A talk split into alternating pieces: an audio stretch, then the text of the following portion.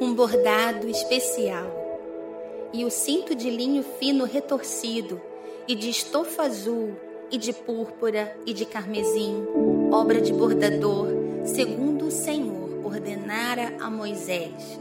Êxodo 39, 29. Os bordados na época do Antigo Testamento eram uma cultura, era sinal de luxo real. No tabernáculo não foi diferente. As roupas dos sacerdotes, a decoração da porta do tabernáculo, Êxodo 26, 36, a tela para a porta do átrio, Êxodo 27, 16, eram algumas das peças que o próprio Deus teceu em seu coração. Ter peças bordadas, como a túnica de José, por exemplo, era como um tesouro. A presença do bordado era como refazer algo comum, era como tornar uma peça simples em algo valioso. Era um processo único, era a obra de um grande artesão.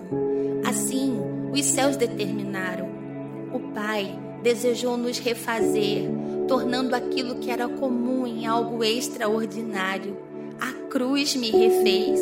Jesus, como o maior artesão da história, bordou sua cruz em nós, bordou seu maior projeto de amor. Você duvida? Pois bem, você já ouviu falar da laminina? A laminina é uma proteína responsável pela adesão dos tecidos do nosso corpo. Essa célula tem o formato de uma cruz. É uma proteína que ajuda a prevenir e tratar lesões graves causadas por acidentes. Fomos bordados pelo Aba. Ele nos tornou uma peça valiosa, um tesouro único. Uma peça bordada naquela época era um espólio de guerra ambicionado, era algo desejado pelo inimigo, eram peças valiosas para o comércio.